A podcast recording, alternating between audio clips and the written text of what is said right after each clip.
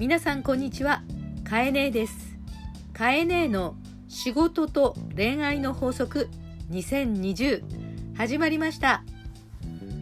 さて、えー、収録は7月に入りました。7月6日です、えー、いつも言いますがかえねえは東京から収録をしています、えー、東京では、えコロナが日々100人を超えるというのがちょっと続いていまして不安ですが日常生活は戻ってきてるという感じになってきています。とはいえまあいろいろ移動は制限してですね、えー、新しい暮らし方をしなければならないという日々だと思います。また昨日はですね都知事選挙というのもありまして小池都知事が、えー、再び、まあ、再選でダン、えー、トツでございましてまあ、今回はですねいろんなことを続けていただく必要があるんだろうということから、えー、今都知事が変わっても困るというのがみんなの答えだったのかもしれませんけれどもとにかくいろんなことが起こっているなという今年です。さらにですね、えーと、九州の方では大雨で本当にあの大変な状態が起きているようでえー、さらにコロナもありますから避難所などもですね雨で災害でこう避難所に集まってもですねいつものように人をたくさん入れられないということから、えー、環境がとてもあの難しいようでして本当にあの命からがらという生活を今してらっしゃる方があるようです。えー、私たちはいつどこで今何が起こるかわからないというのを特に今年感じていると思うんですね。で、えーと、さらには、まあ、仕事をしていても例えば飲食をしていてもまたは自分で何か商売をされていてもある日突然、えー、計画していないことが起こるっていうことってありますよね。また仕事がとても順調だったのに、えー、会社から、えーとね、急に辞めてほしいといったようなことを言われるようなことも今きっと起きてる方本当にあるのではないかと思います。そこでね、えーと、かえねえは今日のテーマとして「プロフィール」というタイトルを出したいと思います。プロフィールってみんなあのどういうイメージですか？自分の履歴を書くとか、えー、それから例えば SNS のところに自分のプロフィールをちょっと書くとかありますよね。あと、まあ、お仕事に行く時には、えー、面接をする時に履歴書を持参するなどもあると思いますし、え職歴を書いて持っていく等々あると思うんですけども、えー、プロフィールって意味はですね、まあ、その人の横顔その人の、まあね、姿様子が横からどう見えるかというような意味を持っています。えー、どういうことを話したいかと言いますとカエネが長くいろんな仕事をしてきたりまたは、えー、いろんな人生の人たちを見てきた中でですね後々今目の前がとても大変でも少しずつでも未来が明けていって何年後かにあったり、まあ、数十年後にお会いすると必ず人生が明けていっている人、まあ、開かれていってる人っていうのはどういう人だったかなと振り返るとですね自分のプロフィールを明確に言えるまたは紹介カードのように自分ってこんな人だというカードを持ってた人が何人かいたんですね。今日はその話をしたいなと思います例えば初めて会った時に私ってこんな人ですっていうのを口頭で言うのではなくて私ってこんな人ですと簡単にえ自分の自己紹介を紙またはカードに書いてえ手渡しをするというようなことをしていた人たちがえ過去に何人かいたんです。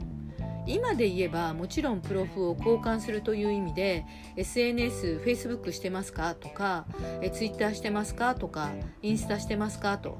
いったようにえ自分の、え SNS を交換すること教えることでその人のまあバックナンバーとか過去上げていた写真とか、まあ、そういうものが全部見えてくるのでだいたい人となりって見えてきますよね。今聞いている方でほとんどの人はもうこのポッドキャストを聞いてるぐらいだから多分みんな SNS してる人が多いと思うんですけども実は今 SNS って今日今この瞬間を書いて自分はつぶやいてるつもりでも初めて会う人ってこいつどういう人だろうとかこの人ってどんな人だったんだろうと思うと過去その人が上げている情報をざーっと見ることってできるよね。インスタグラムなんて特にあの写真が多いのでこの人のこう傾向というか好みとかまたはあの趣味思考というかセンスとかそういうのも全部分かってしまいますよね。え Facebook でも写真っていうところをちょっと押すとダーッとその人が過去に上げた写真が全部アップつながってきましてその人が上げてきた写真を全体にこう捉えることができます。そうするとその人が付き合ってる人とかそれから写してるものとか、まあ、食べ物とかが見えますよね。え何が言いたいかと言いますと私たちは時間を重ねて生きていて通り過ぎてしまった時間も評価になっていくってことなんですそれがしかも今はビジュアル的に分かりやすくなってる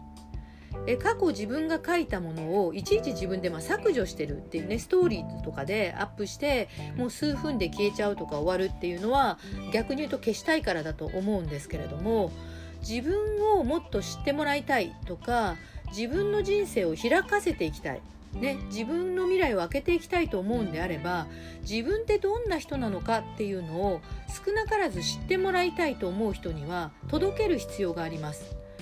そういう意味では SNS のプロフィールをちゃんと書くそれから SNS に上げていってる情報や写真もその瞬間その場でつぶやいてることが履歴として残っていくということをちゃんと意識して時間を重ねていくとごまかしが効かなくなると思うんですね。その場ではかっこよく自分で行こうと思っても連続してやるって意外にボロが出ると思います。自分の思いとか自分の気持ちっていうのが連続して出るというのが過去になってくるわけですから SNS を見てまたは自分の履歴プロフィールを見て他人が自分を評価するってことがすごく簡単にできるようになっています。なのであなたを知ってもらうことっていうのが今とても簡単にできるようになってきました。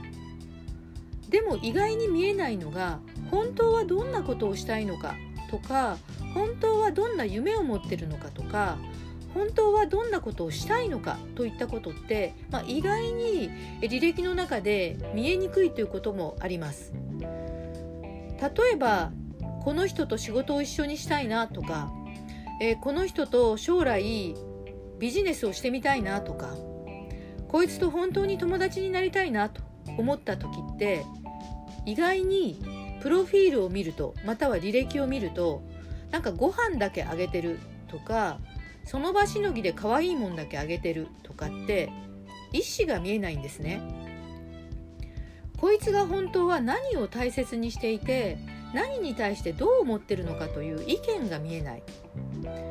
そして楽しいことだけをあげていたりとかなんか家族の写真だけをあげていたりすると自己満足の記録本人のアルバムとしてはいいんだけれども第三者が見るというのが SNS だったりとか履歴書だったりプロフィールなわけだから第三者が見た時にこの人の人物像この人の姿が見えてくるっていうことが判断できないというものではあなたの未来は開けません。つまり今からでもいいのであなたの SNS のプロフィールまたはあなたが挙げるものまたは紙のカードでもいいので自分はどんなことを大切にしている人だ自分は将来どうなりたいと思っているまたはこんなことをしたいと思っているから仲間が欲しいといった自分が少しでも未来に向かってやりたいことや夢出会いたいことを書いてみてください。また SNS に上げる時にもちょっとしたそんなメッセージ。この写真を通じて自分はこんな風に感じた。とかこの景色の中から自分は未来こんなこんな土地で仕事をしてみたいと思っている。などなど。実は発信をしているとそのあなたがなりたい。とか未来こうしたい。と思っているメッセージにぐっと惹かれる人っているんです。こう書いてたよね。さっきこんな風に思ってるって書いてたよね。こんな仕事してるけど一緒にしない？とかこんな風に思ってるんだったらうちに来ない？といったようにあなたの考えあなたの思いが見えてくるとそこに共感をする人がつながりやすくなってきます。実際に私の友人が仕事を探している時に美容室に就職をしたいと言っていたんですけれどもとても魅力的な美容室に就職ができました。女性なんですけども彼女にどうしてその美容室に就職しようと思ったの？と。もともと彼女は美容師でいろんな美容室で仕事をしていたんですけども本人がどうしてもこんな美容室に行きたいと思っていてそんな美容室を探し続けていました。どうやってその美容室を探したの？というと SNS でその美容室をいろいろ見る中で発信されている内容お客様に対する考え方スタッフの表情スタッフのコメントさまざまな情報の過去の履歴を見ることでその美容室の考え方が見えてきてそこのオーナーの人となりが見えてきて自分は勤めるなら美容室に勤めたいんじゃなくてこんな美容室に勤めたいと思ったそうです。逆にその美容室は彼女の過去のインスタグラムやツイッターを見て彼女の考え方彼女の思想思っていることに触れていくことであなたなら本当にぴったりだと思う。上げていたインスタの写真もうちの美容室のテイストととてもぴったりだ。感性が合いそうですねと言って彼女は魅力的なところに就職をできました。あなたはプロフィールを意識していますか？初めて会った人に私ってこんな人いつかこうなりたいというカードを作っていますか？または SNS にあなたの思いあなたの未来を書いていますか？それがあなたの人生をあなたの行動によって開けていきます。履歴はすべてあなたの未来を開けていくツールになります。法則9プロフィール。自分のプロフィールを意識しよう。きっとあなたの未来が広がる。今日も聞いてくれてありがとう。あなたはすごい。あなたは素晴らしい。ではまた。